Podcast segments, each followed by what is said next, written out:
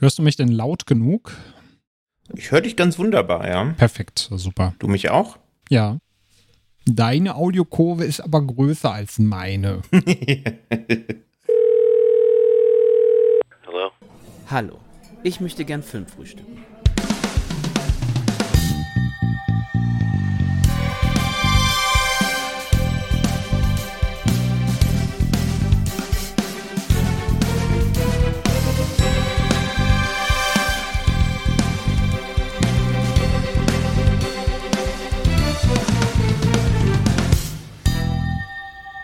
Moin Moin und herzlich willkommen zu einer neuen Folge von Filmtoast Focus. Ich bin der Daniel von filmtoast.de und heute an meiner Seite begrüße ich den Patrick. Grüß dich, Patrick. Hi, Daniel.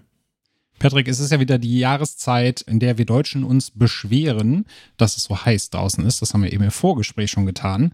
Aber wir haben uns dann gedacht, wenn es draußen so heiß ist, dann wollen wir uns auch ein paar heiße Filme anschauen. Und deswegen haben wir uns dazu entschieden, heute so eine kleine Spezialfolge zu starten. Nämlich nehmen wir uns heute zwei deutsche Genreperlen vor. Warum, wieso, weshalb und welche das sind, dazu gleich mehr. Aber vorher würde ich gerne einmal wissen, welche Filme hast du dir denn abseits der beiden, die wir heute besprechen, in den letzten Tagen zur heißen Jahreszeit reingezogen? Das war tatsächlich gar nicht so viel. Also am Wochenende mit meiner Freundin Freddy vs. Jason nochmal, weil wir immer noch an der, ähm, an der Jason Filmografie knuspern und jetzt sind wir bei Freddy vs. Jason angekommen, macht immer noch Spaß, ist immer noch einer meiner liebsten Teile aus der Serie, so neben Jason X, würde ich sagen. Sehr unterhaltsam. Und dann, und das ist definitiv so eine kleine Empfehlung an der Stelle, haben wir Apartment 143 gesehen. Sagt dir das was? Es sagt mir was, ich habe ihn aber tatsächlich noch nicht geguckt. Okay, das äh, kamen wir drauf, weil wir bei Shudder US eine Doku über Found-Footage-Horrorfilme gesehen haben und da wurde der erwähnt und auch der Regisseur des Films kam da zu Wort und es wurden ein paar Szenen gezeigt und es klang ganz gut, ist ein spanischer Found-Footage-Horror und ich kann den absolut empfehlen. Also der hat wirklich ein paar sehr, sehr, sehr saftige Jumpscares also auch für alteingesessene Horror-Veteranen, wenn man das so nennen will, dürfte es die da zumindest ein bisschen aus den Sitzen treiben.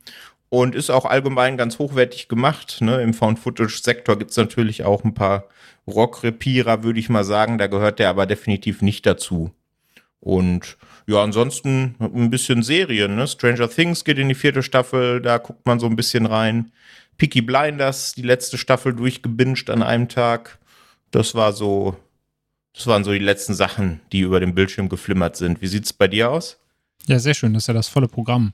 Bei mir, äh, deswegen musste ich kurz in mich reinkichern, als du Freddy vs. Jason gesagt hast. Ich bin zwar nicht äh, bei den beiden Ikonen angekommen, aber ich habe mir mit dem 2022er Scream und äh, Halloween Age 20 auch nochmal zwei Slasher-Ikonen gegeben. Äh, Scream habe ich mir jetzt endlich reingezogen, nachdem wir ja letztens nochmal über Scream 4 gesprochen haben und ich mich dann nochmal bereit gefühlt habe, den Teil jetzt anzugehen, weil ich alle nochmal präsent hatte. Fand ich auf jeden Fall sehr unterhaltsam. Ich fand aber dadurch, dass Scream 4 relativ nah dran war jetzt, äh, und ich das, das nochmal sehr präsent hatte, dass äh, die inhaltlich eigentlich sich recht ähneln. Von daher, das, der Simon hat das so schön zusammengefasst. Äh, Scream 4 war seiner Zeit so ein bisschen voraus und wollte eigentlich damals das sein, was der neue Scream heute war.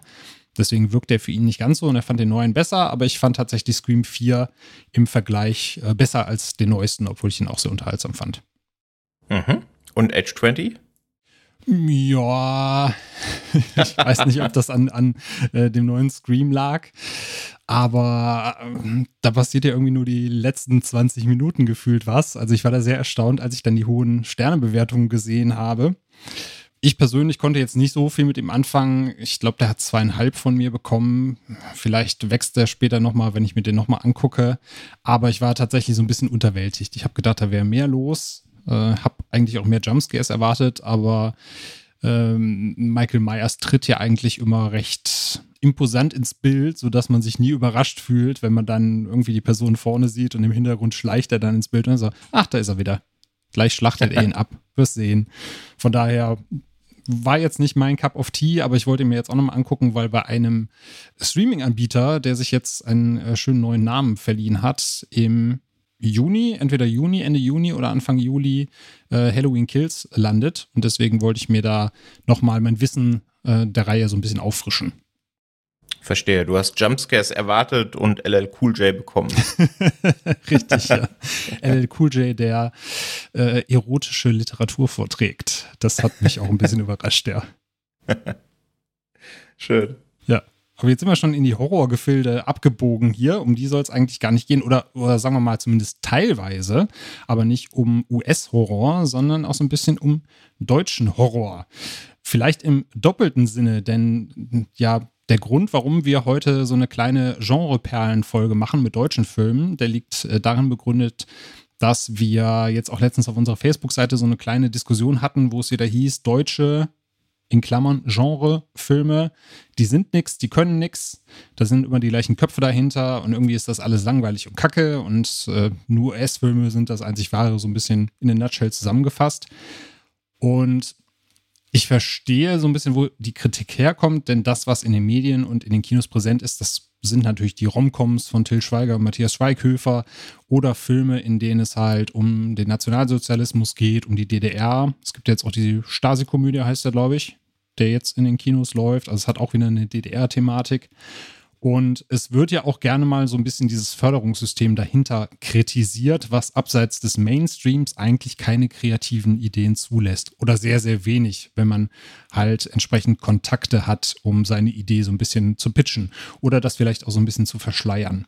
Und ich weiß noch, wir hatten in der Folge mit Özgür Yildirim, wo du mit ihm gesprochen hattest, äh, das Ganze auch so ein bisschen angerissen. Da hat er mal so ein bisschen aus dem Nähkästchen geplaudert. Ist er mit der Tatsache rausgerückt, dass ähm, er ja gerne auch mal einen Horrorfilm drehen würde und er das aber eigentlich so mit dem deutschen Förderungssystem nicht wirklich kann.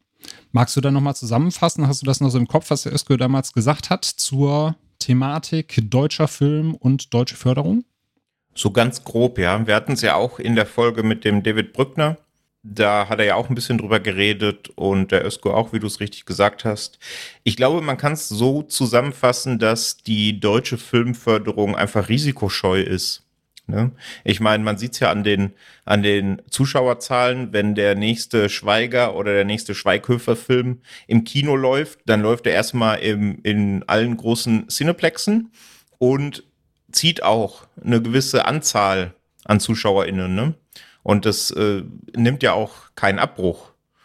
Und das sehen natürlich auch die Filmförderer und deswegen stecken die ihr Geld eben auch in genau diese Filme, ne? weil es ist ja dann im Endeffekt auch ja äh, keine karitative Einrichtung, ähm, sondern die wollen eben auch das fördern, was erfolgreich ist. Und wenn du ähm, einen Genrefilm aus Deutschland machst, dann kommt er ja nur sehr, sehr, wenn überhaupt, sehr limitiert ins Kino und dann, ja, äh, zahlt sich das nicht sonderlich aus. Ne? Dann, dann sehen das nicht viele Leute und dann förderst du das halt auch nicht. Ne?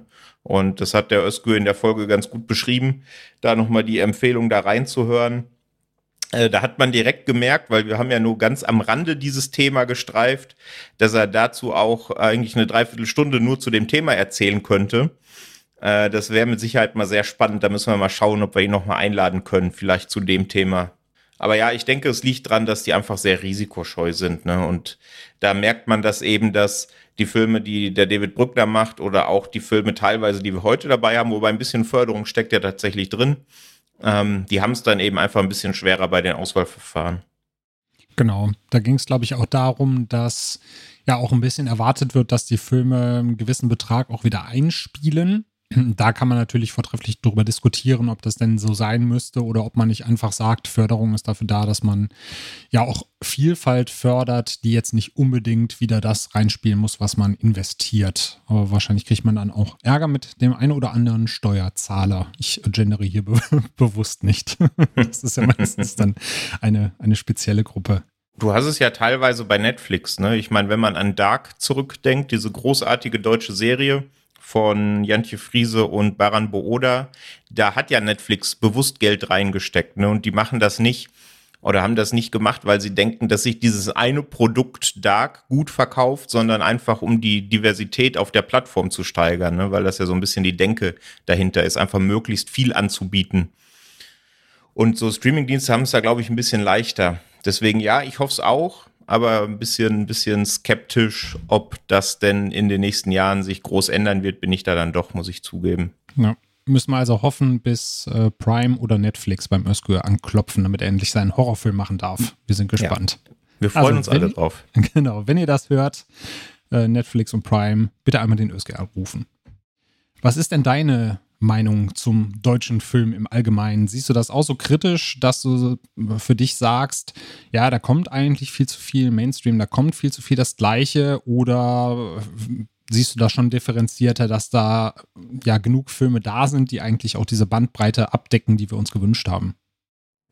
Ich denke schon, dass da genug Filme da sind, die die Bandbreite abdecken. Ich denke nur, dass wenn man äh, das Kinoprogramm durchblättert und da nicht gerade das Glück hat, in der näheren Umgebung ein kleines Programmkino zu sehen, äh, äh, zu haben, in dem man dann auch kleinere deutsche Produktionen sehen kann, äh, dann kann man schnell den Eindruck bekommen, ne? weil dann sind es wirklich neben den großen Marvel- und US-Blockbustern dann wirklich nur die deutschen Filme, bei denen man sich erhofft, eine gewisse Zuschauerschaft auch reinzuziehen ins, ins Kino. Ne?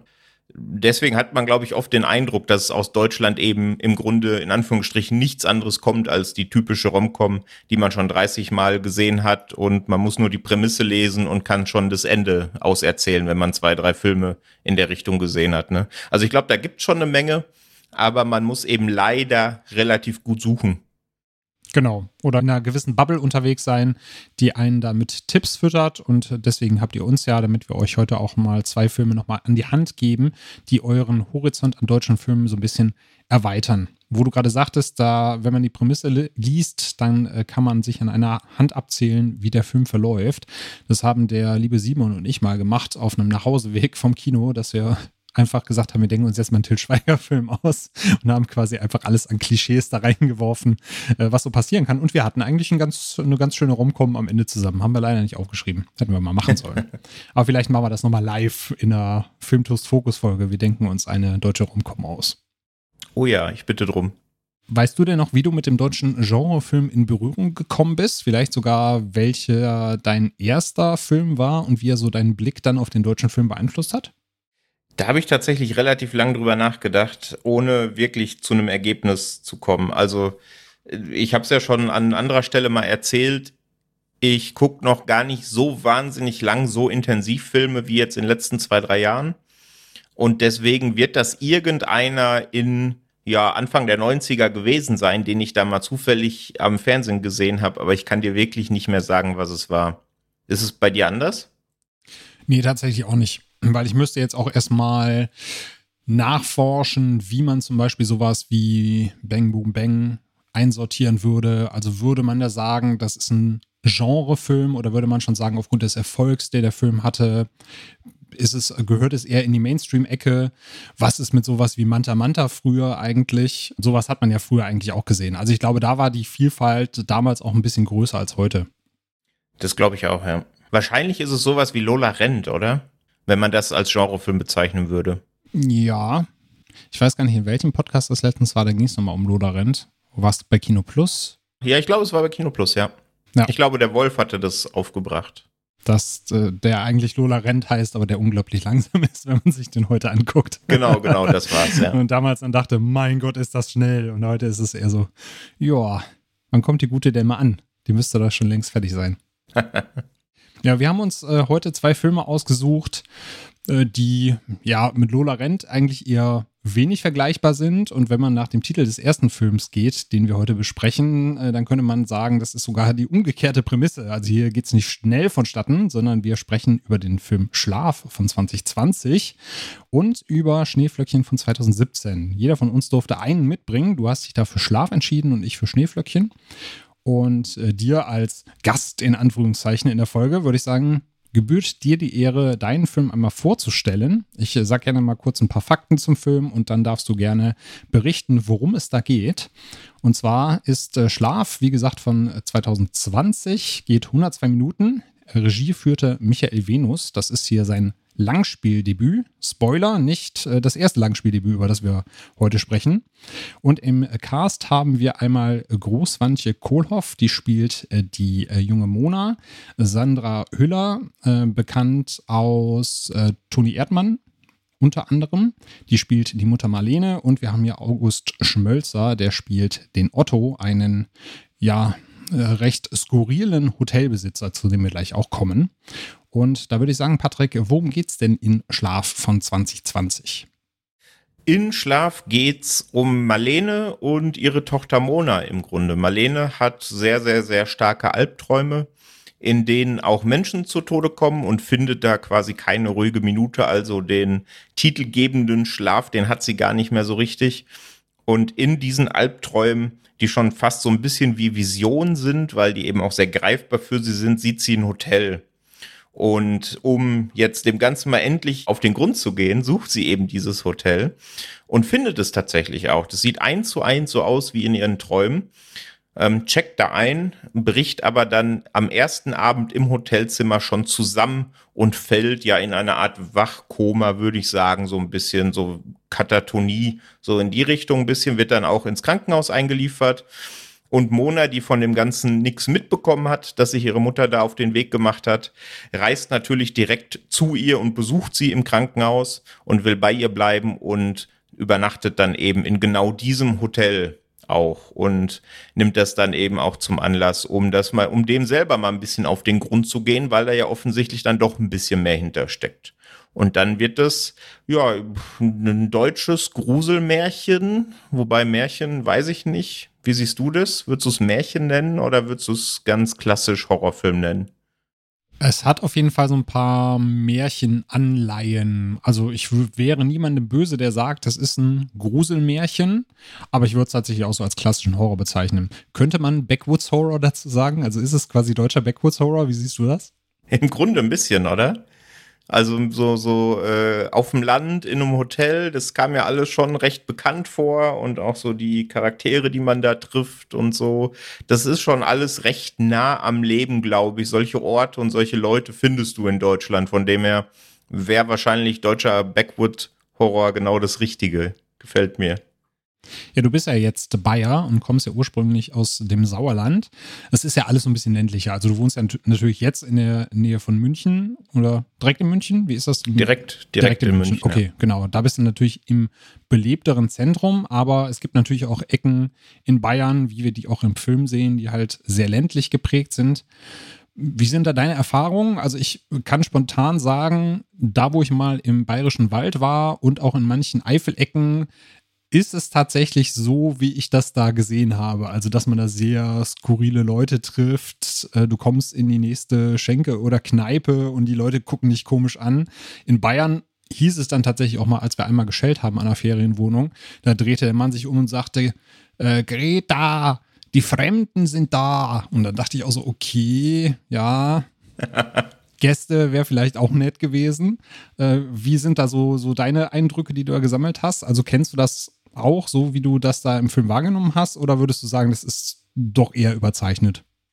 Nee, ich glaube, das ist nicht überzeichnet. Also, du hast es ja gesagt, ich komme ursprünglich aus dem Sauerland, auch eher ländlich geprägt, aber nicht so arg ländlich wie jetzt hier dieses kleine verschlafene Kaff in Schlaf. Aber sowas habe ich auch schon erlebt, als ich mal beruflich unterwegs war und in einem ja sehr sehr ländlicher Gegend in einem Hotel übernachten musste. Ähm, da kam mir schon sehr viel sehr bekannt vor. Das war witzigerweise jetzt, als ich Schlaf zum zweiten Mal geguckt habe, in Vorbereitung auf unser Gespräch heute, die erste Notiz, die ich mir gemacht habe, ähm, weil die Mona, als sie das Hotel verlässt zum ersten Mal, die Anweisung kriegt von dem Hotelchef, dass sie doch die Tür und nicht ihre Zimmertür, sondern die Hoteltür hinter sich abschließen soll, wenn sie rausgeht. Und genau das habe ich da auch erlebt. Das ist in der Großstadt, wenn man da im Hotel ist, komplett undenkbar, weil das ist, geht alles automatisch. Da muss man nicht die Hoteltür abschließen. Ja. Aber genau das habe ich auch erlebt. Also das trifft es schon sehr präzise, finde ich. Und natürlich auch das typisch Deutsche dann, dass sie auf die Hoteltür zugeht. Es sind natürlich Doppeltüren. Also man geht einmal rein, kommt in so ein kleines Mini-Foyer und muss dann nochmal durch eine Glastür ins eigentliche Foyer. Und es sind natürlich auch beide Türen abgeschlossen. Das ist dann wirklich so typisch deutsch. Wir schließen nicht nur die Außentür ab, sondern auch die Zwischentür zum Foyer wird auch nochmal abgeschlossen. Falls mal der eine durch die eine Tür kommt, dann hat er auf jeden Fall noch die andere vor sich. Da muss ich auf jeden Fall herzlich lachen. Ganz genau, ja. Gibt es denn einen Grund, warum du dir ausgerechnet diesen Film ausgesucht hast, als wir gesagt haben, wir reden über zwei deutsche Genreperlen, um mal zu zeigen, dass ja der deutsche Film mehr kann als das, was wir so im Kino meistens sehen? Ja, also ich hatte eine gewisse Shortlist an Filmen. Die kommen vielleicht nachher bei den Honorable Mentions gegen Ende nochmal zur Sprache. Das will ich jetzt nicht spoilern. Aber ich fand Schlaf war, ist der besonderste von diesen dreien, die ich auf der Shortlist hatte, weil es eben tatsächlich ein Horrorfilm ist, wie du es gesagt hast. Ein deutscher Horrorfilm, der bis auf vielleicht in manchen Szenen kommen wir nachher zu, erfreulich und das ist jetzt in Anführungsstrichen undeutsch wirkt, finde ich. Und vor allen Dingen, und das schaffen viele Hollywood-Horrorfilme nicht, dass der Horror hier aus der Story getrieben, aus der Geschichte getrieben passiert und nicht reiner Selbstzweck ist, wie es ja oft bei irgendwelchen Jumpscare-Achterbahnen der Fall ist. Ne? Und das in Kombination hat mir beim ersten Mal schon sehr gut gefallen und jetzt beim zweiten Mal gucken hat er mir tatsächlich noch mal ein Stück besser gefallen. Und dann ist es ja auch noch ein recht aktueller Film, der eine Zeit lang auch beim ZDF in der Mediathek lief. Und dann dachte ich mir, dann wähle ich den doch mal. Ja, da hast du auch schon was Richtiges gesagt. Der Horror passiert aus der Handlung und aus den Figuren heraus. Das war auch etwas, was mich positiv überrascht hat, dass hier keine Großstädterin ins äh, ländliche Idyll geworfen wird und dann komische Dinge passieren, äh, die sie sich nicht erklären kann, sondern der Horror passiert aus den Figuren, aus der Kombination heraus. Ähm, Mona kommt an diesen Ort, Marlene kommt an diesen Ort und beide zusammen triggern dann etwas, etwas, was in diesem Ort schlummert. Und das fand ich eigentlich sehr schön. Und wie du gesagt hast, es war kein Selbstzweck, sondern es waren Puzzleteile, die ineinander gegriffen haben, kleine Rädchen, die ineinander gegriffen haben. Wie würdest du denn den Horror allgemein einkategorisieren? Also welches äh, Subgenre würdest du denn da wählen, wenn du es jemandem beschreiben müsstest? Oh, das ist recht schwierig, würde ich sagen. Also klar, das, was ich sehr oft sage, ist schon ein bisschen slowburnig. Ne? Also man sollte da jetzt nicht erwarten, dass es da direkt zur Sache geht. Ähm, der nimmt sich schon viel Zeit. Nicht unbedingt so für seine Figuren, weil die sind, finde ich, relativ flach, aber für die Atmosphäre, für diese Umgebung und der zeigt, der will eben aufbauen, in welcher in welchem Kontext sich dieses Hotel befindet, warum die Leute, die da arbeiten, da kommen wir vielleicht nachher noch zu, so sind, wie sie sind. Und dann, wenn der Horror tatsächlich passiert, dann finde ich, knallt er aber so richtig rein. Es gibt da wenig Jumpscares in dem Film, aber zwei haben mich richtig kalt erwischt, auch noch beim zweiten Mal jetzt, obwohl ich wusste, dass sie kommen. Und das ist natürlich dann immer ein gutes Zeichen, aber definitiv kein Jumpscare-Feuerwerk, das Ganze. Also ich würde es tatsächlich eigentlich ein, ja, Grusel-Horror-Film nennen, sowas in der Richtung, oder? Ja, ist relativ bunt gemischt. Ne? Man hat ja von der Prämisse her, da kommen wir gleich noch zu, so ein bisschen Inception drinne. Also das, was uns der Film aussagen möchte, auch mit dem Titel Schlaf. Gleichzeitig ein paar Einflüsse, wenn wir jetzt auch mal an Stephen Kings Shining denken, was natürlich auch in einem Hotel spielt. Da kommen gewisse Dinge auch zum Tragen. So ein bisschen Sixth Sense ist mit drinne, ne? um, um den Spoiler aller Spoiler mal zu zitieren. Ich kann tote Menschen sehen. Äh, in die Richtung geht das ja auch so ein bisschen. Und da finde ich, ist eine ganz gute Mischung drin aus vielen verschiedenen Versatzstücken und so ein paar Subgenres, die hier ineinander fließen, aber auf eine positive Art und Weise. Also so, dass da auch kein, kein Einfluss irgendwie als Fremdkörper wirkt, sondern es wird alles zu einem großen Ganzen zusammengefügt. Finde ich auch. Und das ist so einer der positivsten Aspekte von Schlaf, dass das eben wie ein großes Ganzes wirkt. Ne? Da ist auch nichts irgendwie überflüssig da zahlt alles auf das ein, was der Film erzählen will, auch auf das Ende. Es gibt vielleicht eine Sequenz mittendrin, die finde ich ein bisschen deplatziert. Ähm, aber ansonsten wirkt es wie aus einem Guss, absolut, ja. Das ist aber nicht die Nacktszene, oder? Auf die du gerade anspielst. Das ist exakt die Nacktszene. okay. Weil, also es gibt da so eine Traum, also es gibt mehrere Traumsequenzen im Film. Mhm. Es gibt aber eine zentrale Traumsequenz, in der die handelnden Personen nackt sind und so ein bisschen, ja, so expressionistisches Theater-like umeinander tanzen. Und das war mir tatsächlich schon zu deutsch. Okay. Weil da dachte ich wirklich, das sieht aus wie auf einer Theaterbühne. Und das ist ja oft das, was man deutschen SchauspielerInnen vorwirft, ne, dass das alles wie am Theater gelernt aussieht, auch in Filmen. Und da war eben der Moment für mich. Aber das ist ja nun eine sehr, sehr kurze Sequenz, die finde ich auch nicht viel äh, ja deswegen nicht viel kaputt macht vom Film, aber eben dem Film auch im Grunde nichts gibt, fand ich. Das war so der einzige Moment, der mich ein bisschen rausgerissen hat. Okay. Also ich kann den Kritik auf jeden Fall nachvollziehen. Ich fand auch der Bruch war natürlich da sehr stark, weil du natürlich halt dieses expressionistische Theaterfeeling da hattest. Also hat so ein bisschen Pina Bausch Tanztheater so ein bisschen gewirkt. Man hatte natürlich auch den schwenkenden Willi noch mit dabei. Also man hat auch wirklich alles gesehen, was es zu sehen gibt auf beiden Seiten. Äh, allerdings fand ich die eigentlich ganz passend, weil es ja wieder auf diese Traumsequenzen einzahlt und dieses das, was von Mona auch immer öfters gesagt wird, wann träumst du, wann träumst du nicht, wie merkst du, dass du träumst, wie kommst du aus Träumen wieder raus. Und das, was nach dieser Sequenz passiert, da kommt ja dann quasi wieder eine Traumsequenz, ähm, wo man zuerst denkt, okay, das passiert jetzt wirklich, aber dann merkt man, okay, nee, das, auch das hat sie geträumt. Und deswegen weiß man auch manchmal nicht, wie Figuren zueinander stehen oder wie weit Figuren eigentlich sind, weil das dann doch recht verschachtelt und komplex ist, was wir da hier serviert bekommen. Fandst du das denn soweit in Ordnung oder war dir das schon äh, zu komplex, dass du gesagt hast, ein bisschen weniger hätte dem Film auch gut getan? Nee, also wo ich immer oder selten Freund von bin, das machen ja auch manche Filme, dass die dass du direkt merkst, ah ja, das, was jetzt gerade mit den handelnden Personen passiert, das träumt einer von denen. Ne? Und dann spielt sich das zwei Minuten aus und dann kommt genau der Moment, wo es Klick macht und die Person wacht auf und es war alles nur geträumt. Ne? Ja. Wenn man das so von Anfang an merkt, dass da irgendetwas Weirdes gezeigt werden soll und das kann logischerweise nur im Traum passieren, dann bin ich oft raus. Aber ich finde, hier ist es ja das zentrale Thema auch irgendwie des Films, Thema Albträume, aber dann auch natürlich noch ein paar andere Kernthemen, auf die wir später kommen. Ähm, und ich bin auch jemand, der das durchaus selber beängstigend findet. Ne? Also es gibt ja gefühlt Albträume, aus denen man aufwacht und dann schläft man wieder ein und man träumt denselben Traum weiter und man kommt da einfach nicht raus. Ne? Das ist ja auch ein Thema im Film, wie kann man sowas beenden, wenn das einfach nicht aufhört. Und das finde ich tatsächlich schon sehr beängstigend und deswegen fand ich das eigentlich hier ganz gut verhandelt, muss ich sagen. Ja, Gerade auch das, was du angesprochen hast, wie kann man einen Traum beenden oder wie kann man aus einem Traum wieder raus? Da wird ja auch ja, so ein bisschen angedeutet, wie das passieren könnte. Und dann ist es natürlich umso spannender, wenn Personen dann bestimmte Dinge ausführen, um aus einem Traum aufzuwachen und man dann nicht weiß, dieser Nervenkitzel kommt. Ist es denn wirklich ein Traum oder passiert jetzt irgendwas, was das Ganze komplett auflöst und den Film in eine andere Bahn lenkt? Gleichzeitig finde ich auch, dadurch, dass die Charaktere so skurril sind und ja manchmal anders handeln, als man es erwartet, kann man gleichzeitig auch irgendwie nie so recht sagen, okay, war das jetzt gerade in einem Traum? Ist das deswegen passiert? Ist deswegen gerade eine Situation eskaliert, weil das jemand träumt? Oder hat diese Person tatsächlich gerade das gemacht, was sie macht? Und da waren ja manchmal wirklich so ein paar Dinge dabei, die mich äh, schockiert haben und wo ich auch im ersten Moment wirklich baff vor dem Bildschirm saß. Ich sag nur äh, Kuchenblech, falls du da direkt weißt, was ich meine, worauf ich anspiele.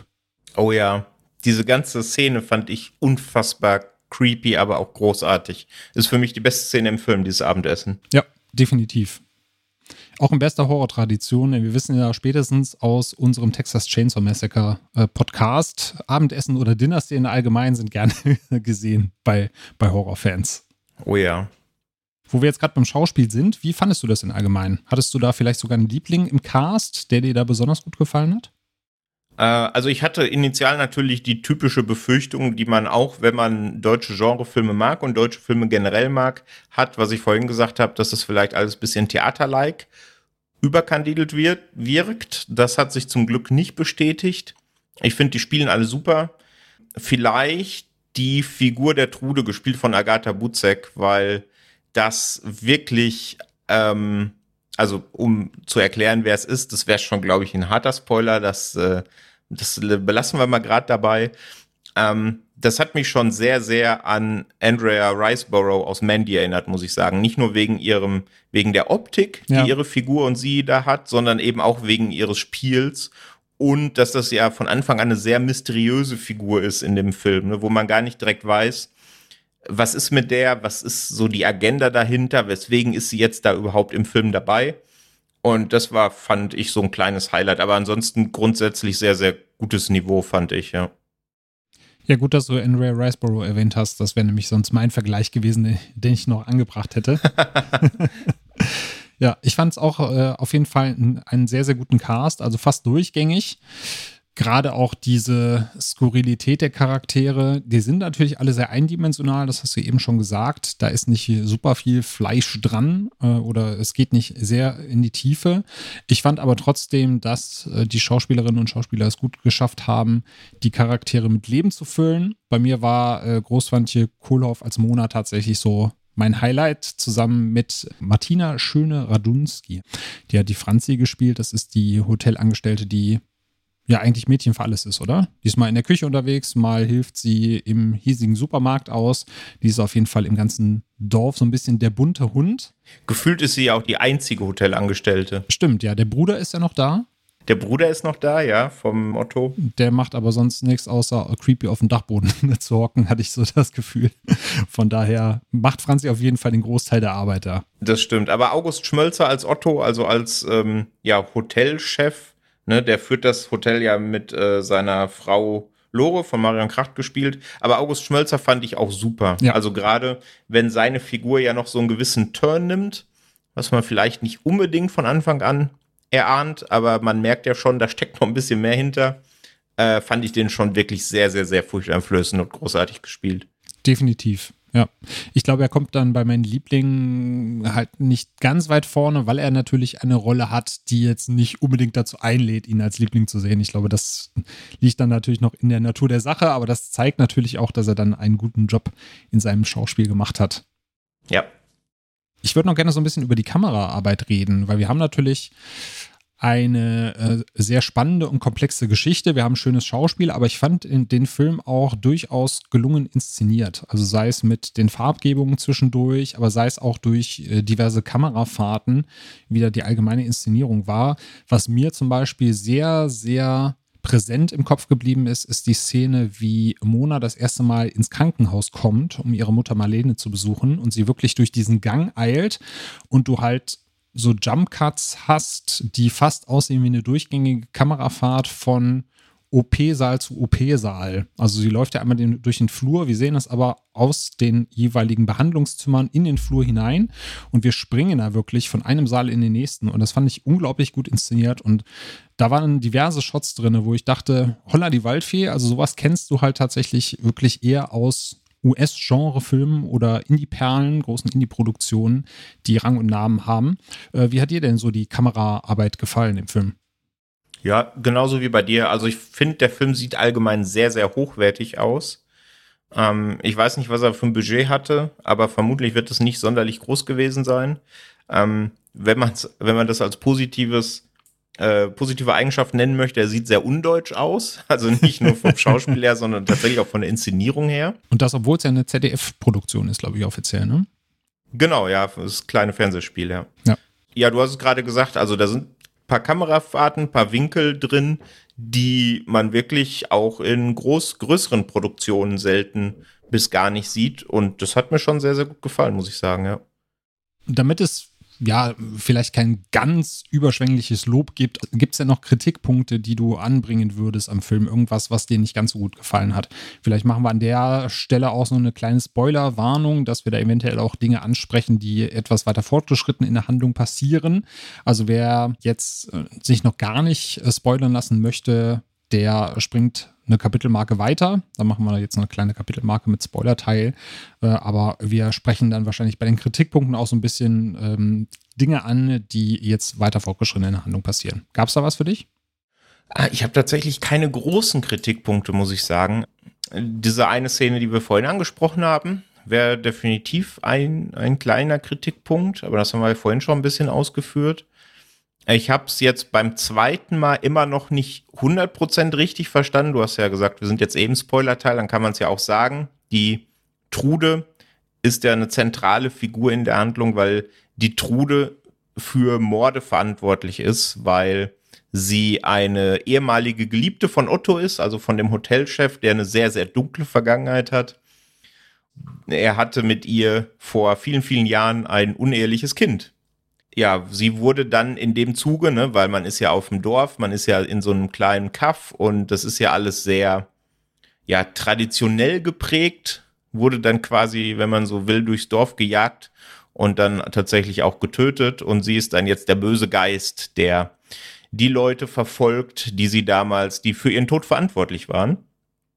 Das finde ich an sich eine sehr, sehr coole Story, auch wie das dann hinterher, wie der Twist kommt, weil man, da, wird man ja sehr, sehr lang im Unklaren gelassen. Dass das wirklich dahinter steckt, das fand ich schon sehr cool. Aber ich habe immer noch nicht, auch beim zweiten Mal, das Regelwerk hundertprozentig verstanden, muss ich sagen.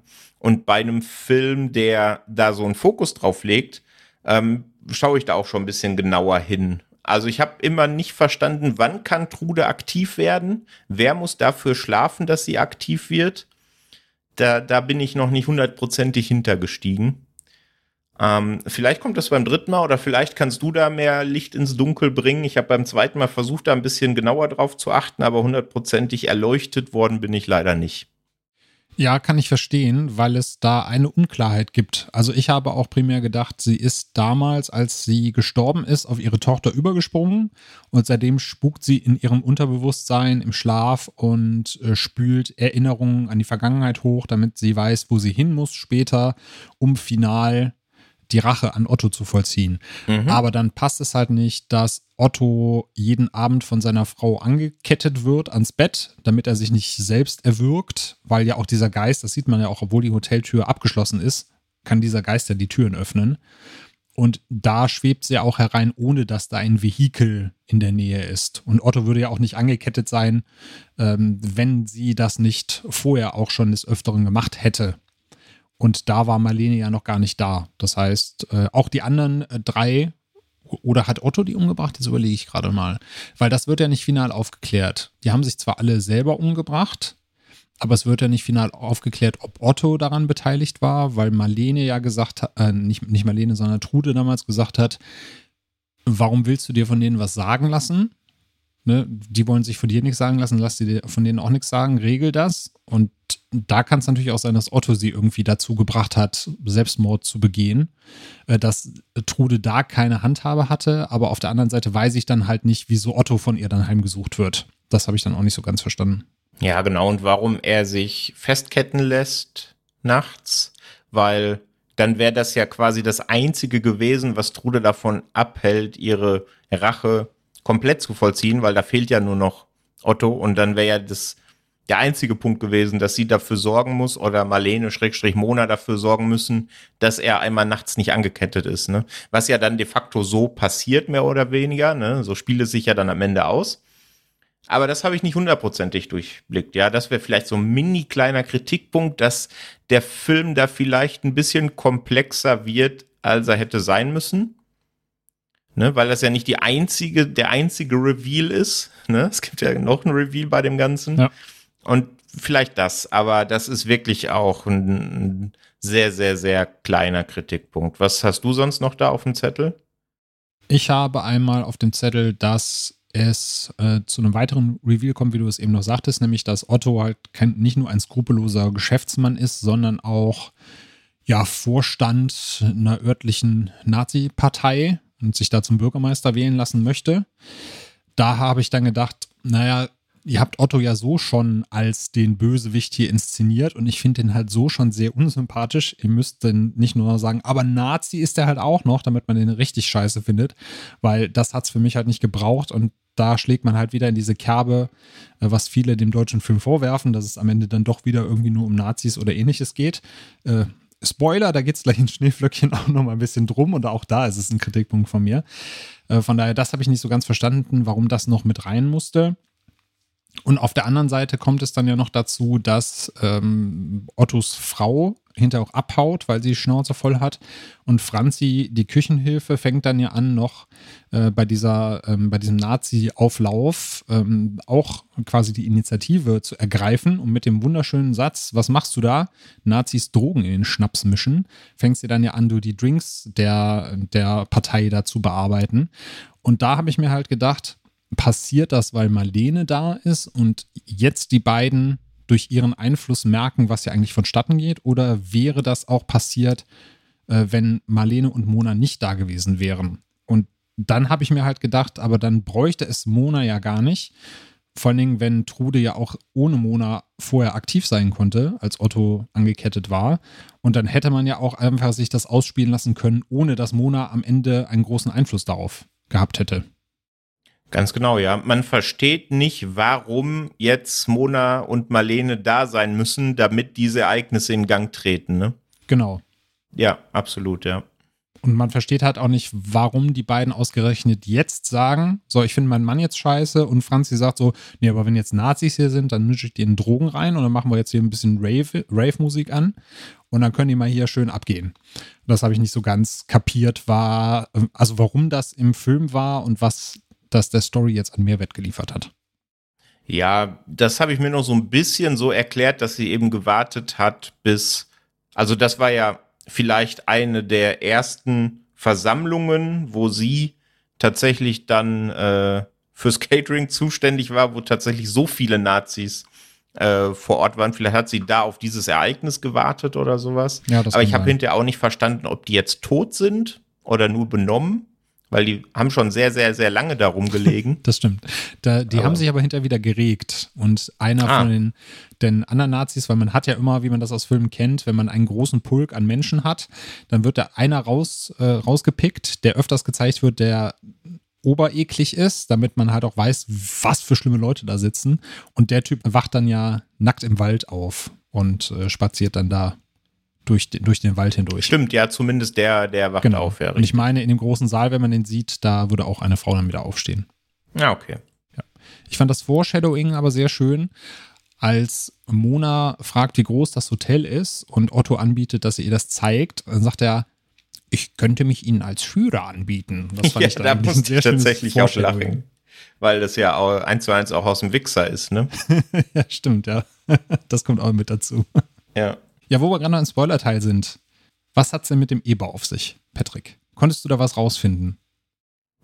Ich bin mir nicht sicher. Der taucht ja im Grunde mehrfach auf. Ne? Das erste Mal ist er vielleicht der Grund, dass Marlene in dieses Wachkoma fällt, ne? weil sie sieht den Eber und der verwüstet ja das Hotelzimmer und sie kriecht dann auf den Boden und fällt dann eben in dieses Wachkoma. Und er tritt ja dann auch in der, was ist es denn, Mid-Credit, müsste man es nennen, ne? Ja, genau. Szene auf, in Anführungsstrichen, ein paar Jahre später. Ähm, Mona, ich denke gerade im Studium oder sowas und auf so einer, auf so einem WG-Casting, so einer Party und da äh, sieht sie dann auch nochmal den Eber und ist sehr überrascht. Also da könnte man vermuten, dass sie ihn in der Zwischenzeit nicht gesehen hat. Und ich kann es dir tatsächlich gar nicht hundertprozentig beantworten. Ich hatte mal die Idee, ob das irgendeine Manifestation von Otto sein soll. So nach dem Motto, ähm, er hat versucht zu verhindern, dass eben Trude Marlene in dieses Hotel lockt. Vielleicht hätte Marlene einfach nur in der ersten Nacht normal einschlafen müssen, so dass Trude Otto hätte umbringen können und als Eber hat er das verhindert. Aber dann verstehe ich nicht so ganz, weil eigentlich ist er ja dann tot am Ende. Ähm, wie er dann ein paar Jahre später wieder auftreten kann. Also da habe ich nicht hundertprozentig mir einen Reim drauf machen können. Kannst du mich da ins Licht drücken? Also ich habe auch keine offizielle Erklärung dafür, aber das, was ich mal zusammengereimt habe, war auch, wie du schon sagtest, so eine kleine Manifestation von Otto. Nicht, dass er quasi im, im Weltlichen dafür sorgen kann, dass diese Eber erscheint, sondern es sind quasi die Gene, so habe ich das für mich mitgenommen. Weil Otto ja Marlenes äh, Vater ist und dementsprechend ja dann auch Monas Großvater, wenn ich es jetzt richtig im Kopf habe. Ja. Und deswegen glaube ich halt, dass das quasi Ottos Gene sind, die in, in, den beiden Figuren vorhanden sind, die eben auch durch ihre Mutter diese Gabe haben, Dinge zu sehen. Weil Otto ja auch äh, Holzfiguren schnitzt und er schnitzt mhm. ja auch diesen Eber und sagt dann, ähm, als Mona fragt, ob man die kaufen kann, dann sagt er, nee, nee, die schnitze ich selber, aber die gibt es nur für Familie. Und deswegen ja. habe ich daraus so mitgenommen, dass dann quasi Otto ja als Symbol dieser Eber oder dieser Keiler ist und ähm, Mona am Ende dann merkt, okay, sie kann ihrem Erbe und ihrem Großvater halt in dem Sinne auch nicht ganz entfliehen. Er ist halt immer noch ein Teil von ihr, aber sie nimmt das ja dann auch so ein bisschen an. Also sie hat dann so ein verschmitztes Grinsen im Gesicht. Und nach dem Motto, ja, du bist jetzt halt nur bei mir, aber ich weiß, wie ich dich zu handeln habe. Das war so meine Interpretation. Ja, das klingt schlüssig, ja. Aber jetzt, wo du es gerade noch mal gesagt hast, dass ja quasi er der Großvater ist, der Film wirft echt ein interessantes Bild auf so eine deutsche Kleinstadt. Ne? Jeder ist mit jedem verwandt und alle sind Nazis. genau. ja, und manchmal weiß man auch nicht, wie alt muss denn Person XY gewesen sein, damit der jetzt irgendwie der Sohn oder der Großvater oder sonst was sein kann. Das fand ich auch spannend. Ich habe das mal zwischendurch durchgerechnet und dachte, naja, es ist alles schon knapp so an der Zeugungsfähigkeit, was da abgegangen ist, damit das zeitlich alles so hinhaut. Aber ich habe das dann, dann für mich gefressen. Das war für mich in Ordnung. Ja, das sind die Dinge, die muss man ja auch bei US-Horrorfilmen immer schlucken. Ne? Ja, genau. Wenn man dann an die 80er-Jahre-Slasher geht, äh, denkt, als die ganzen 30-jährigen Schauspielerinnen und Schauspieler 16, 17, 18-Jährige gespielt haben, was auch egal. Richtig. Wem würdest du denn Schlaf empfehlen? Wenn jetzt jemand kommt und sagt, hier, deutscher Film, das ist nix, welchen Personen würdest du denn den Film nahelegen, um sie vom Gegenteil zu überzeugen? Also im Grunde genau diesen Personenkreis, den du ansprichst, die sagen, deutscher Film ist nichts. Das sind ja immer nur die Romcoms, wie du es in der Einleitung so schön gesagt hast. Denn genau das ist es nicht. Also ich finde, man braucht natürlich schon so einen kleinen Softspot für Horror, auch für Horror, der sich nicht sehr schnell erzählt, der schon Zeit braucht. Aber wenn man dem gegenüber aufgeschlossen ist, du hast es vorhin gesagt, sowas wie Shining oder auch neuere Beispiele, äh, die so in, in die Slowburn-Ecke driften, dann finde ich, kann man den schon auf jeden Fall empfehlen. Es ist äh, leider eben ein bisschen ähm, ja nicht schwierig ranzukommen, aber den gibt's ja tatsächlich bei uns nur auf DVD und er, weil er eben vom kleinen Fernsehspiel mit produziert wurde, war er eine Zeit lang in der ZDF-Mediathek zu finden. Und da hatte ich auch Kontakt mit dem Christian Weber von Salzgeber. Salzgeber ist der Verlag, der den in Deutschland ähm, auf den Markt gebracht hat. Und der hat gesagt, ja, im Grunde verkaufen sich DVDs immer noch so gut, ähm, dass sie gar nicht drüber nachgedacht haben, den auf Blu-ray tatsächlich rauszubringen. Ähm, was bei so einem kleinen ähm, Verlag natürlich auch komplett nachvollziehbar ist. Aber deswegen, falls ihr jetzt Bock bekommen habt und ähm, in das Online-Kaufhaus eurer Wahl surft, wundert euch nicht, da die Blu-ray ist nicht vergriffen, es gibt sie schlicht nicht. Genau. Und an dieser Stelle natürlich nochmal vielen Dank an Salzgeber, weil äh, die uns den Film als Pressemuster nochmal zur Verfügung gestellt haben, damit wir auch äh, zeitnah darüber sprechen konnten und nicht erst warten mussten, bevor eine DVD irgendwo verfügbar ist. Absolut, ja. Tatsächlich, witzigerweise, Arrow hat den in der UK in einer sehr, sehr schönen Blu-ray-Box auf den Markt gebracht. Die, äh, das könnt ihr mal googeln, die sieht wirklich richtig nett aus. Ähm, aber wir wissen es alle, zumindest die, die sonst mal gerne die ein oder andere Edition aus UK bezogen haben, das ist durch den Brexit nicht unbedingt leichter geworden. genau. Dann müssen wir auf einen deutschen Genrefilm äh, drei Monate beim Zoll warten, damit wir den auf Blu-ray bekommen. Das sind ja Zustände, also wirklich. Exakt. Ja, dann äh, haben wir doch eine schöne Schleife um Schlaf gemacht. Also von uns gibt es da eine fette Empfehlung.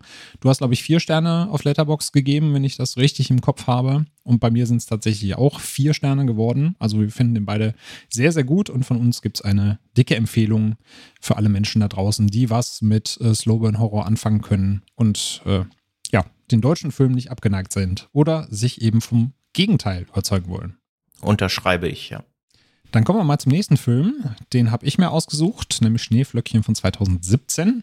Der geht ein bisschen länger, der geht äh, stolze 121 Minuten, wurde inszeniert von Adolfo Kolmerer und William James. Für beide ist auch dieser Film ein Langspieldebüt. Im Cast haben wir Reza Bruyerdi, der spielt Javid. Erkan Acha wird er, glaube ich, ausgesprochen. Der spielt den Tan. Die beiden sind äh, Brüder und äh, ja, das Hauptfigurenpärchen des Films. Dann haben wir noch Xenia Ascensa, die spielt die Iliana. Und Gideon Burkhardt äh, fielen als der Kommissar von Kommissar Rex, weil Rex war ja, glaube ich, der Hund, wenn mich meine jugendlichen Gedächtniskünste nicht täuschen. Der spielt hier den Winter. Wer das ist und was er im Schilde führt, das erfahrt ihr gleich. Weil ich mir den Film ausgesucht habe, darf ich auch ein bisschen was drüber erzählen. Und zwar geht es, äh, wie gerade schon gesagt, um das Brüderpaar äh, Javid und Tan, die wir in einer Dönerbude in Berlin kennenlernen. Und obwohl die beiden sich noch sehr unschuldig darüber unterhalten, was an dem Döner scheiße ist und was an dem Döner besser sein müsste, damit er richtig schmeckt und dass das ja alles Kackzutaten sind und er schmeckt wie Dünnschiss, äh, da erfahren wir langsam, dass es keine normale Dönerbude ist, sondern die zwei kurzerhand, bevor sie den Döner gegessen haben, die gesamten Gäste einfach hingerichtet haben. Und das Berlin, was wir da sehen, ist auch kein normales Berlin, sondern es spielt in einer alternativen Zukunft, in einer alternativen Welt, in der Bürgerkrieg in Europa ausgebrochen ist. Und auch in Berlin geht es ordentlich zur Sache. Das wäre ja schon an sich mal was anderes oder abgedreht genug, aber nein, es geht noch weiter, nämlich äh, die Eliana, die ich eben schon angesprochen habe, deren Eltern wurden bei diesem Dönerbuden-Massaker hingerichtet. Sie sind jetzt auf Rache und möchte dafür sorgen, dass die beiden Brüder das grausame Schicksal ihrer Eltern teilen. Dafür möchte sie aus ganz Europa ja diverse Attentäter anheuern, die die beiden zur Strecke bringen. Aber wäre das nicht noch genug, finden die beiden Brüder auch noch ein Drehbuch, das Schneeflöckchen heißt. Und in diesem Drehbuch finden sie heraus, dass auf den ersten Seiten genau das geschrieben steht, was in der Dönerbude passiert ist. Und dann finden sie heraus, dass quasi die weiteren Seiten des Drehbuches das schildern oder zeigen, was sie selbst dann im Laufe des Films erleben. Also der Pfad der beiden scheint komplett vorgezeichnet. Abgedrehte Handlung, schrille Charaktere und die ganzen Dialoge, die da vorkommen, also dieses Alltägliche mit den Dönerzutaten und dass es nach Dünnschiss schmeckt, da kommen natürlich bei vielen immer so die Tarantino-Vergleiche hoch, die sagen, es ist das deutsche Pulp Fiction oder ähnliches. Ich musste da aber teilweise eher so an Guy Ritchie-Streifen denken. Wie war das denn bei dir, Patrick? Was äh, waren denn so deine ersten Eindrücke damals von Schneeflöckchen und wie hat er dir denn gefallen, als du den dir jetzt nochmal im Rewatch angeguckt hast? Also initial beim ersten Mal hat er mir sehr, sehr gut gefallen und deswegen habe ich mir direkt das Mediabook geholt, was auch sehr, sehr schön aufgemacht ist. Große Empfehlung an der Stelle. Ich finde es ist so wie du es beschrieben hast. Ich finde, es hat was von beidem, also so ein bisschen Ritchie, bisschen Tarantino-Ästhetik, aber auch mehr Ritchie als Tarantino, weil er eher auf ja flotte Sprüche setzt, denn auf komplexe oder besonders smarte Dialoge. Und deswegen, äh, er hat natürlich sehr, sehr abgefahrene Charaktere. Ne? Und die findet man ja auch in, in sowohl bei Ritchie als auch bei Tarantino. Und mir hat er initial beim ersten Mal sehr gut gefallen. Beim zweiten Mal ähm, habe ich die Länge ein bisschen mehr gespürt als beim ersten Mal, muss ich gestehen, weil du hast es vorhin gesagt, 121 Minuten. Das ist doch mal schon mal geschlagene 20 Minuten länger als, ähm, als Schlaf zum Beispiel. Und gerade so im Aufgalopp zum finalen Akt habe ich das jetzt beim zweiten Mal doch ein bisschen gemerkt, dass das schon ein bisschen, das zieht sich ein bisschen. Aber im Grunde hat er mir beim zweiten Mal auch noch super gefallen. Ich finde den unfassbar kreativ. Bei sowas kann ich dann tatsächlich ein bisschen verstehen, wenn da eine deutsche Filmförderung sagt, ach, ja, mach das mal besser alleine. Wir wissen nicht, ob das funktioniert. Aber ich finde den wahnsinnig, wahnsinnig sehenswert, absolut. Ja, kann ich dir absolut zustimmen. Also gerade die Kreativität, die da an den Tag gelegt wird, was jetzt Szenenaufbau angeht, was Wendungen innerhalb der Handlung angeht. Das namensgebende Schneeflöckchen kommt natürlich auch noch vor. Da gehen wir gleich noch so ein bisschen drauf ein. Aber ich fand die Prämisse halt auch schon sehr spannend, dass wir hier erleben, wie zwei Hauptcharaktere in einem Film das Drehbuch zum Film finden und dann gleichzeitig rausfinden müssen, ob ihr Leben jetzt vorbestimmt ist oder nicht. Und diese Prämisse aus, äh, wir haben hier ein Drehbuch, aber wir lernen auch den Drehbuchschreiber kennen. Ähm, hat das für dich den ganzen Film über funktioniert oder waren da Passagen drin, wo du dir dachtest, naja, das ist jetzt irgendwie so ein bisschen zu konstruiert oder ähm, da hat es mich ein bisschen verloren?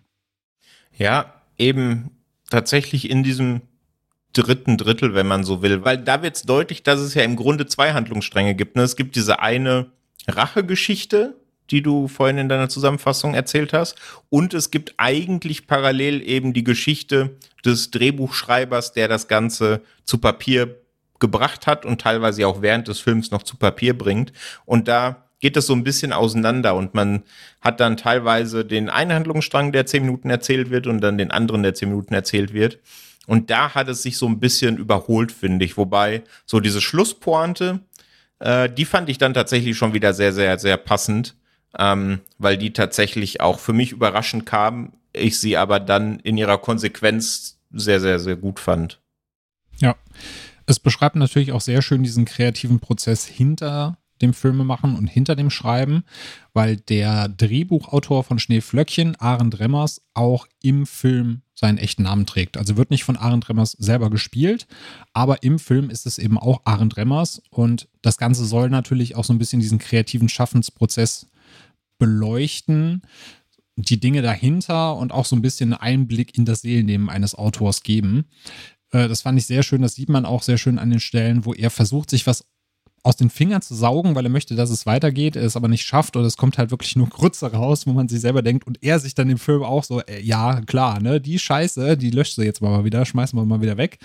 Auf der anderen Seite hast du eben auch das, was man auch von Stephen King immer hört, dieser, dieser kreative Prozess, dass man hinterher als Autor sagt, ich schreibe das gar nicht mehr, sondern die Figuren schreiben sich von selbst. Also, dass man wirklich als Autor auch diese, diese erhabene Metaposition hat und da drauf guckt und das Gefühl hat, jetzt sind wirklich in mir Figuren lebendig, die mir über die Finger sagen, was ich jetzt zu tippen habe und nicht ich sitze da und denke mir jetzt irgendwas aus.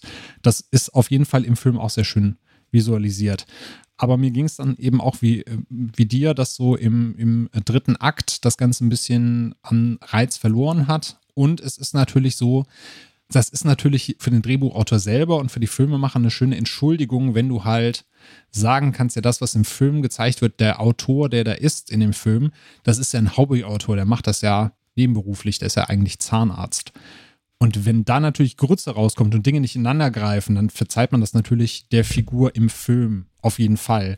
Aber dadurch, dass natürlich das Drehbuch an sich das ist, was wir sehen, ist es für mich natürlich dann auch eine Ausrede, die nicht funktioniert. Wenn ich halt sage, okay, das passt aber am Ende hinten und vorne nicht und das hat für mich irgendwie keine, keine Spannung mehr und keine, keine in sich geschlossene Logik und man sagt, ja, aber das ist ja ein Hobbyautor im Film und deswegen funktioniert das halt nicht.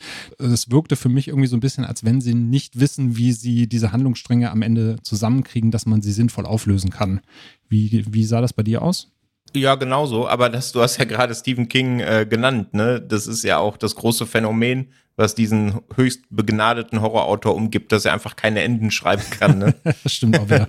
Ich glaube nicht, dass es jetzt darauf eine Anspielung ist, aber ich bin da komplett bei dir, ja. Am Ende versucht er dann noch so zwei, drei Sachen, ne, mit einer fast schon, ja nicht fast schon, mit einer Comicfigur, äh, die noch so ein bisschen aufs Tableau tritt. Und das fand ich dann schon ein bisschen merkwürdig. Dann wird's natürlich auch wieder ein bisschen, du hast es vorhin bei Schlaf schon angedeutet, äh, in die Nazi-Kerbe geschlagen. Kann man auch drüber diskutieren, ob es das jetzt in diesem Film gebraucht hätte.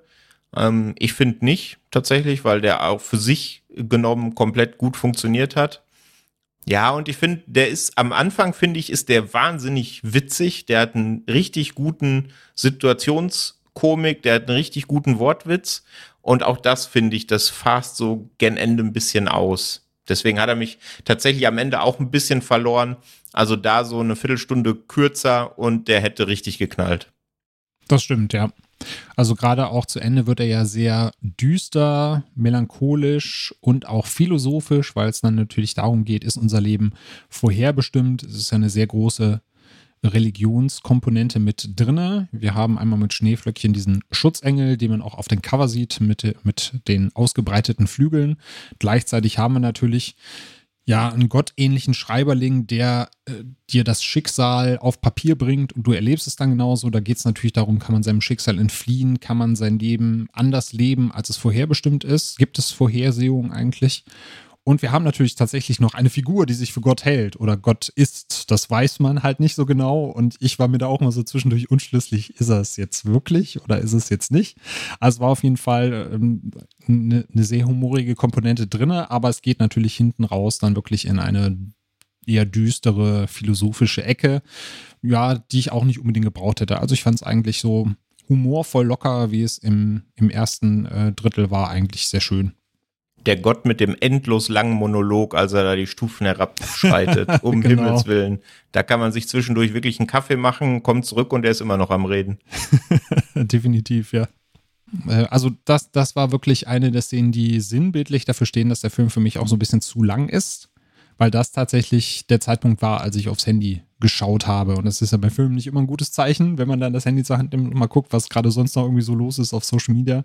Und sein Monolog, den hätte man auch wirklich einkürzen können. Und das ist ja auch so dieses Kill Your Darlings Phänomen, ne, dass man manchmal vielleicht als Filmschaffender Dinge so cool findet und unbedingt drin lassen möchte, die aber nicht wirklich zuträglich für den Film sind. Und ich glaube, da hätte man auf jeden Fall auch äh, bestimmt gut 15 Minuten nochmal von der Uhr nehmen können und der Film hätte trotzdem funktioniert.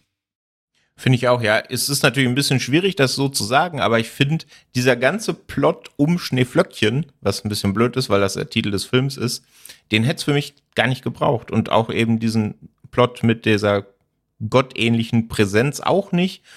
Und auch nicht, dass das quasi in so einer fiktiven Endzeit spielt.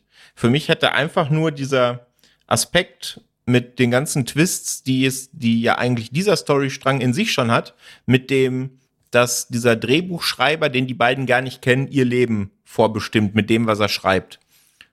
Das hätte mir eigentlich schon fast komplett gereicht. Plus natürlich diese, diese, diese Nebenstory, diese Rache-Story. Ja. Das zusammen hätte mir gereicht, dann wäre er vielleicht 100 Minuten lang gewesen und dann hätte er mir noch eine Spur besser gefallen vielleicht, ja.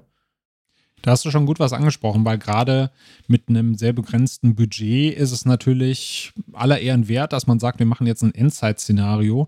Aber ich finde, man hat bis auf ein paar Szenen, wo du dann ja ein in, in Rauch und Feuer verhangenes äh, Berlin blicken konntest, hat man gar nicht viel von dieser Endzeit mitbekommen. Es wird ja gesagt, Endzeit heißt, man ist quasi freiwillig, wenn man auf die Straße geht, um einzukaufen, muss man halt damit rechnen, dass man abgeknallt wird. Aber ich finde, diese Rachegeschichte hätte ja auch funktioniert, wenn man einfach gesagt hätte, es ist ein ganz normaler Tag und die zwei sind halt einfach, ja, weiß nicht, mit dem falschen Fuß aufgestanden und der Film ist ja sowieso komplett überdreht. Da hätte es auch keinem äh, irgendwie sauer aufgestoßen, wenn halt zwei Typen, die halt so einen Falling Down Tag hatten, in eine Dönerbude gehen und da alle Leute abknallen. Also dafür braucht es für mich auch keine Endzeit. Genau, ja. Beim ersten Mal dachte ich auch, also erstmal diese Eröffnungsszene in dem Dönerladen finde ich grandios, wahnsinnig lustig. Ja, auf jeden Fall da habe ich mir schon gedacht, ja, das ist jetzt wahrscheinlich tatsächlich die letzte Szene des Films und jetzt erzählt er sich in Rückblenden irgendwie sowas in der Richtung.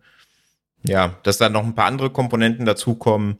Mein Gott, also ich hätte diese Religionskomponente tatsächlich nicht gebraucht hier. Finde, die gibt dem Film nix. Klar, man hat so ein bisschen die philosophischen Aspekte, die du gerade angesprochen hast. Aber ich finde, es nimmt im Film einfach den Drive, diesen, diesen, ja, du hast es vorhin Guy Ritchie Appeal auch genannt, finde ich halt auch. Und der macht das ja auch meistens nicht in seinen Filmen, ne?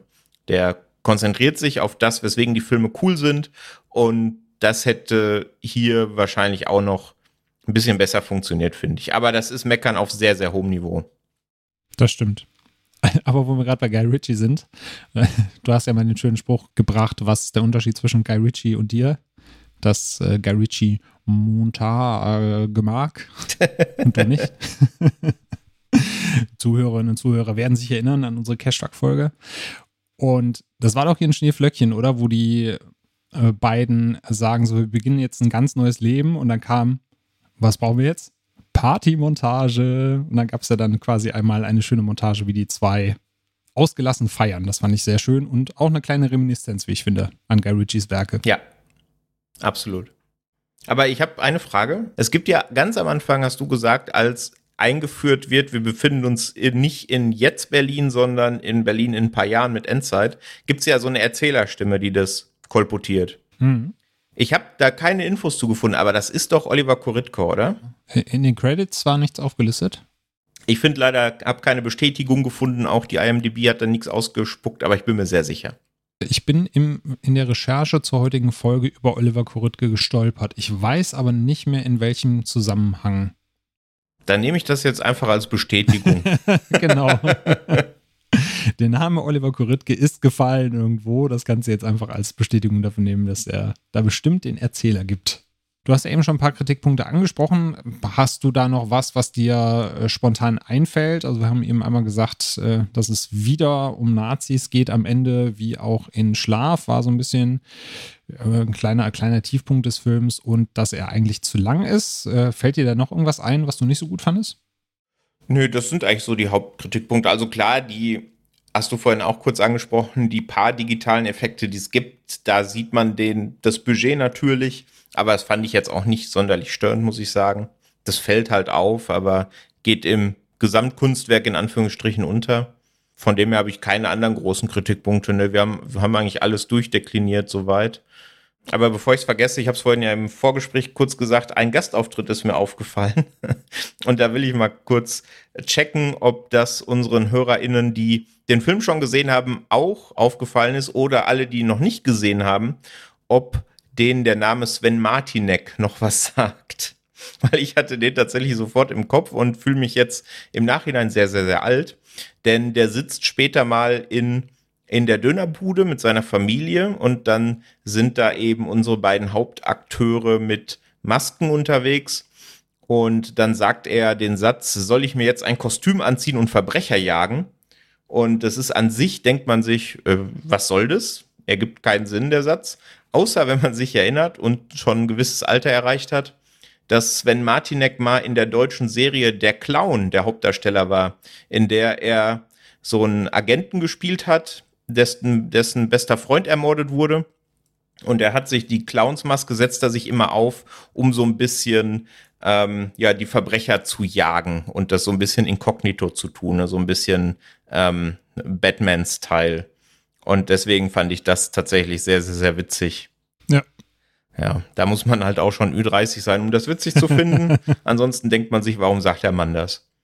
Ich fand sehr witzig, allerdings ist mir das gar nicht aufgefallen, weil ich mir in dem Moment Notizen gemacht habe. Aber von daher fand ich das sehr schön, dass du da mit äh, wachen Augen vor dem Fernseher saßt und das mitbekommen hast, um mir das eben nochmal zu erzählen. Auf jeden Fall werde ich mir das nochmal für die nächste Sichtung vormerken, da nochmal genau drauf zu achten. Hast du denn sonst noch Kritikpunkte? Nö, wir haben das eigentlich schon, schon gut zusammengefasst. Ich will auch gar nicht zu viel am Film rumnörgeln, auch wenn ich jetzt nur in Anführungszeichen bei dreieinhalb Sternen rausgekommen bin, also den ich ganz gut finde wie Schlaf, obwohl die beiden natürlich schwer vergleichbar sind, jetzt nur von der reinen Sternebewertung her, finde ich den trotzdem sehr, sehr gut und sehr unterhaltsam, hatte auf jeden Fall meinen Spaß. Bis ja zum letzten Akt eigentlich äh, war das für mich so ein vier, viereinhalb Sterne Film sogar und dann hat er mich so ein bisschen verloren, aber ich hatte trotzdem gute zwei Stunden mit ihm und deswegen will ich auch gar nicht zu viel rumnörgeln. Ich würde aber gerne noch ergänzen, dass du recht hast, denn ich habe gerade, als du noch von äh, der Clown erzählt hast, so ein bisschen Recherche betrieben und der offizielle Schneeflöckchen Facebook-Account hat am 5. Januar 2018 ein Bild gepostet, wo drauf steht, was machen wir da mit Oliver Koritke? Aha. Obwohl 2018, da war der Film ja schon draußen. Aber vielleicht haben sie da irgendwie für die Disc noch Bonusmaterial aufgenommen oder so. Großartig. Auf jeden Fall gibt es ein Foto mit Oliver Koritke und den Regisseuren. Also das wird deine Theorie eher bestätigen als widerlegen. Ja, dann kann ich im Vergleich zu Marlene heute Nacht gut schlafen. genau. Ich weiß auch gar nicht, vielleicht ist ja die Version, die wir gesehen haben, eine andere als die Kinoversion. Also vielleicht haben sie tatsächlich den Vorspann nochmal nachvertont. Oha. Hm. Da sind wir was ganz Großem auf der Spur, glaube ich. ich glaube auch. Wenn ihr noch eine 2017er Version von Snowflake habt, beziehungsweise von Schneeflöckchen, bestätigt uns, ob Oliver Koritke den Vorspann spricht oder nicht. Mal schauen.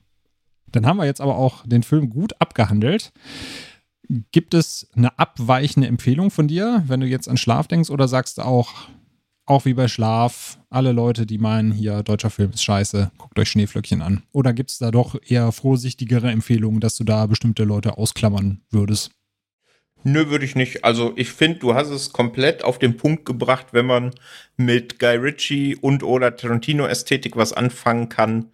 Da muss man noch nicht mal deutsche Filme an sich mögen. Wenn man mit den Ästhetiken was anfangen kann, dann kann man problemlos Schneeflöckchen gucken und hat zwei Stunden eine gute Zeit perfekt zusammengefasst. Du bist, glaube ich, auch bei vier Sterne rausgekommen, wenn ich das richtig im Gedächtnis habe. Ja. Ich, wie gesagt, bei dreieinhalb. Also auch von uns beiden gibt es da ja eine sehr gute Wertung für den Film und ihr könnt euch den auf jeden Fall bedenkenlos einmal reinziehen. Jetzt haben wir zwei deutsche Genrefilme mal exemplarisch vorgestellt. Es gibt natürlich auch noch mehr. Also wer jetzt Blut geleckt hat, der darf sich gerne auch nochmal unsere ähm, Filmtoast Fokus Folge zum deutschen Genrefilm anhören. Da haben wir ja auch diverse andere Kandidaten äh, mal zumindest klein angerissen, um euch die vorzustellen. Da kann man auf jeden Fall auch nochmal reinhören. Natürlich gibt es da noch die Werke von Özgür Yildirim, äh, die ihr auch in äh, der Folge zu Para, da habt ihr ja. die Serie Para besprochen, da geht ihr auch noch so ein bisschen auf seine anderen Werke ein. Die kann man sich natürlich auch angucken oder sollte man sich angucken. Wir sind ja hier der inoffizielle Özgür Yildirim Fan-Podcast, wie du immer so schön sagst. Dann darfst du gerne nochmal deine ersten Honorable Mentions reinschmeißen, damit ich hier nicht so viel am Stück quatsche. Und dann sage ich gerne noch zwei Filme, äh, die ich noch gut finde oder auf die ich mich noch freue, weil sie noch gar nicht offiziell draußen sind. Ja, sehr schön. Also auf meiner Shortlist war neben Schlaf noch der Geburtstag. Da will ich gar nicht so viel zu erzählen, außer ein bisschen Eigenwerbung zu machen. Da könnt ihr bei Filmtoast auch meine Rezension lesen. Ist ein Schwarz-Weiß-Film und geht so ein bisschen Richtung Beziehungsdrama, aber auch Film Noir und ein ganz klein bisschen Mystery ist eine wahnsinnig interessante Genremischung. Ähm, Finde ich sehr, sehr empfehlenswert. Und als zweites noch Der letzte Mieter. Habe ich tatsächlich auch über Filmtoast kennenlernen dürfen, den Film, sonst wäre er wahrscheinlich auch bei mir komplett, komplett außerhalb vom Radar geflogen. Äh, da ist es eher so Gentrifizierung, Drama, Thriller. Also da soll ein alteingesessener Herr aus seiner Wohnung ausziehen, weil er quasi der letzte Mieter in diesem Mietkomplex ist. Es soll Luxus saniert oder abgerissen werden oder sowas in der Richtung. Und er weigert sich halt und er weigert sich sehr äh, mit Händen und Füßen und anderen Mitteln. und dann wird das ein tatsächlich sehr, sehr harter Thriller dann noch hinten raus. Hätte ich da auch nicht gedacht. Deswegen da auch noch eine kleine Empfehlung an der Stelle. Was hast du noch auf dem Zettel? Ja, ich mache mal mit dem ersten Film weiter, der eigentlich noch thematisch ganz gut dazu passt. Der heißt Ach du Scheiße. Wird auch in diesem Jahr noch ein Heimkino-Release bekommen. Und er handelt davon, dass ein Architekt auf einem Scheißhaus aufwacht, das irgendwo auf einem Grundstück steht, was, wie ich mich richtig erinnere, hoffentlich äh, abgerissen werden soll. Also auch eine ähnliche Thematik wie der letzte Mieter. Und ja, das Ganze, also ich würde es jetzt nicht als Saw bezeichnen, aber es hat auf jeden Fall so diese Thematik, er ist in einem Raum und muss gucken, wie er da rauskommt. Also ein bisschen ähm, Escape Room im Scheißhaus. Und muss natürlich schauen, warum ist er da? Wer hat ihm das angetan? Wieso ist er da angekettet? Wie kommt er da raus? Was muss er dafür unternehmen? Und das klingt auf jeden Fall so, schon sehr, sehr schön nach einer sehr coolen Prämisse. Hat auch ja gewisse Vorschusslorbeeren bekommen, dass es äh, ein recht guter deutscher Genrefilm sein soll. Und auf den freue ich mich auf jeden Fall in diesem Jahr. Und ein Film, den ich schon gesehen habe, den ich gerne empfehlen würde, wäre noch Der Bunker der davon handelt, dass ein Student bei einer Familie zur Untermiete einzieht, um seine wissenschaftliche Arbeit voranzubringen und auch zu Ende zu bringen. Und die wohnen halt in einem Bunker. Und dieser Familie gehören nicht zu den normalsten Leuten, die man so begegnet. Wen wundert das, wenn die in einem Bunker wohnen?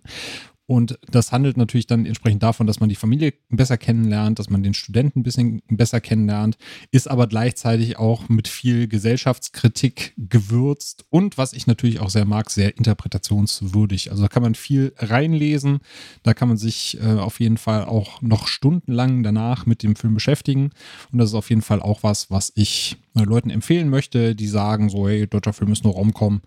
Die werden damit der Bunker auf jeden Fall ich weiß nicht, ob sie ihre helle Freude haben werden, aber es ist auf jeden Fall mal was anderes, was man sich anschauen kann. Ja, dann bleibt uns nur noch zu sagen, vielen Dank, dass ihr uns jetzt auf diesem kleinen Exkurs in den deutschen Genrefilm begleitet habt heute. Es wird auf jeden Fall auch nicht das letzte Mal gewesen sein, dass wir über deutsche Filme hier sprechen, denn da gibt es auf unseren diversen Shortlists noch den einen oder anderen Kandidaten, den wir sicherlich nochmal besprechen wollen mir fällt auch gerade noch unser Podcast zu Das letzte Land ein, der Science-Fiction-Film aus Deutschland. Den kann man sich auch gerne anschauen, beziehungsweise den Podcast natürlich auch hören. Und wir bedanken uns vielmals, dass du heute zugehört hast. Wenn dir der Podcast gefällt, dann kannst du ihn auf Spotify, Apple Podcasts und deinen anderen Podcatchern abonnieren und auch gerne bewerten. Da freuen wir uns immer über Sternebewertungen. Und vergiss natürlich auch nicht auf filmtoast.de vorbeizuschauen, um dir da unsere diversen Rezensionen zu TV-Serien und Filmen anzuschauen. Absolut. Und schaut schon mal vorbereitend Horrorfilme aus dem Jahr 2001. genau. denn unsere Year in Horror-Reihe, die wird natürlich ihre Fortsetzung feiern.